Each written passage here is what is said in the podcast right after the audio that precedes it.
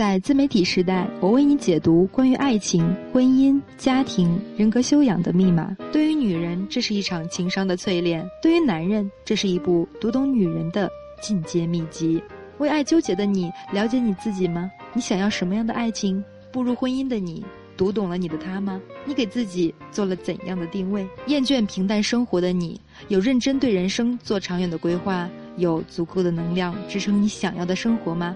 找到自己人生阶段对应的问题答案，情感世界里所有的苦恼都一扫而空。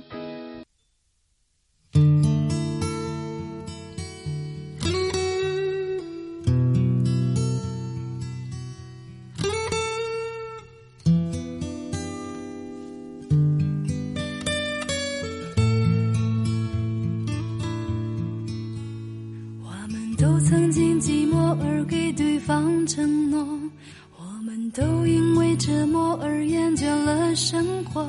只是这样的日子，同样的方式，还要多久？亲爱的听众朋友们，大家晚上好，欢迎收听《恋爱实用心理学》，我是小姑娘。今天为大家分享的文章是：女人格局决定成败。还剩下多少已不重要。我朋友的公司曾有一位非常优秀的同事，他的职业生涯本来可以更高更强，不过他选择了离职，因为创业公司的特性，他不可能有更多的时间去陪伴小孩儿。每天回家的时候，孩子快休息了，婆婆难免有怨言。当然，这跟他家的距离也有关系，他需要每天花三个多小时的车程。奔波在北京城区和郊区之间，于是婆媳关系加上夫妻关系紧张，他离开了创业公司，选择了传统意义上更加轻松也更加稳定，却看不到太多前景的公司。他不知道未来如何，但是处在现实的状态下，有份不加班甚至可以提前一到两个小时回家的工作，是缓解家庭关系紧张的当务之急。毕竟。家庭关系是第一位的。如果是我，我会怎么做呢？我会把家搬到公司附近，因为夫妻两个人每天加上一起的车程就耗掉了七个小时。我会在紧张的午休时间里抽个时间跟宝宝视频，晚上走路回家跟宝宝玩一会儿，尽量保证每一分钟的陪伴都是最高效率的陪伴。然后在工作上非常努力，以得到更高的薪水和成就。只有这样，我才会让不断长大的宝宝看到一个永远积极向上的妈妈，珍惜跟宝宝相处每一分钟的坚定的妈妈。但是在北京城区租下一个勉强周全的房子，至少需要五千块的租金，他们同时还要还将近五千块的房贷，在房子上支出一万。不如夫妻妥协一下，一起奔波回家。他们夫妻月薪一万五，婆婆带孩子免去保姆费用，挪去家用之后还可以有一些积蓄，所以苦一些累一些，至少晚上回家回的是自己的家。这样的生活方式其实是城市负累，因为你没有闲情去享受这个城市带给你的功能福利，而在被这个城市负累。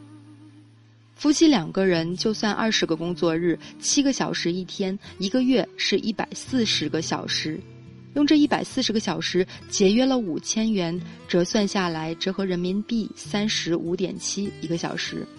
当然，这一百四十个小时是一种真空计算法，交通也需要成本，而且上车前后需要经常去留意 QQ 拼车群有没有顺风车，如果搭上了便宜的顺风车就赚了。还要抢位等等，不排除进入拥挤的地铁和公车，前后耗费的时间不止一百四十个小时。平常周末出行也要考虑更多。不过，也可以说抢位也是一种小确幸呀。而且郊区也有很多公园呢，住着自己的房子，不用担心这个房子随时被人收走呀。坐在车上也不是完全浪费时间呀。可以利用碎片化的时间做很多事情呀。真会利用每一分钟碎片化时间做事的人，也会懂得计算自己的时间到底值多少钱。至少在这个真空计算法则里，三十五点七元一个小时，在北京大概是比家务钟点工要贵五到十元。如果用这三个小时每天做一件生产高效能的事，让这一个小时变成五十元、一百元，那一年后你又赚了多少？因为这是复式滚动计算。今天你一个小时值五十元，明天可能变六十元，后天可能变一百元。我们常常把钱当成奢侈品，把时间当成廉价品，因为钱是需要去赚的，时间天然是存在的，而这恰恰是需要去扭转逻辑思考的。我们有些遇到情感困惑、痛苦不堪的年轻人，觉得自己忍一忍、睡一觉，或者是找免费的闺蜜倾诉一下，明天就好了。为什么要花这个钱去做情感咨询呢？说不定还没有闺蜜有用呢。而事实恰恰不是如此。你找一位五百元一个小时的专业智者，买到一次跟专家专心对话的机会，也许给你打开了一扇新世界的窗口。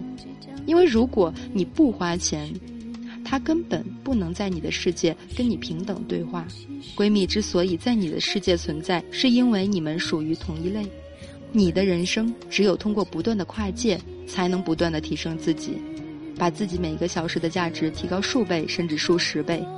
这就是投资回报的道理。你愿意冒多少风险，花掉多少资金去做时间投资？如果一开始是亏本的，亏多少本你才能把它赚回来，而且加倍赚回来呢？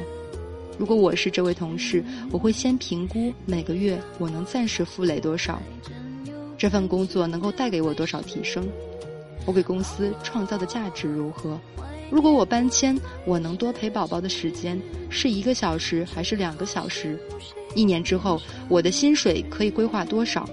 我会用这份非常清晰的规划单来告诉我的丈夫、我的婆婆，还有我的上司，并且是否可以向我的上司预支一部分薪水呢？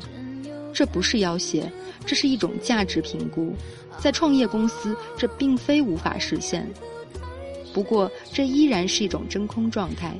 因为如果你对自己的规划都不是那么明晰而笃定，你的丈夫未必听你的，你的婆婆更未必听你的，你可能会顶着败家的名义，而要让他们和你同步成长，你必须先于他们成长，这也是你欲求改变而必须付出的代价，这个代价是价值观改变带来的痛苦。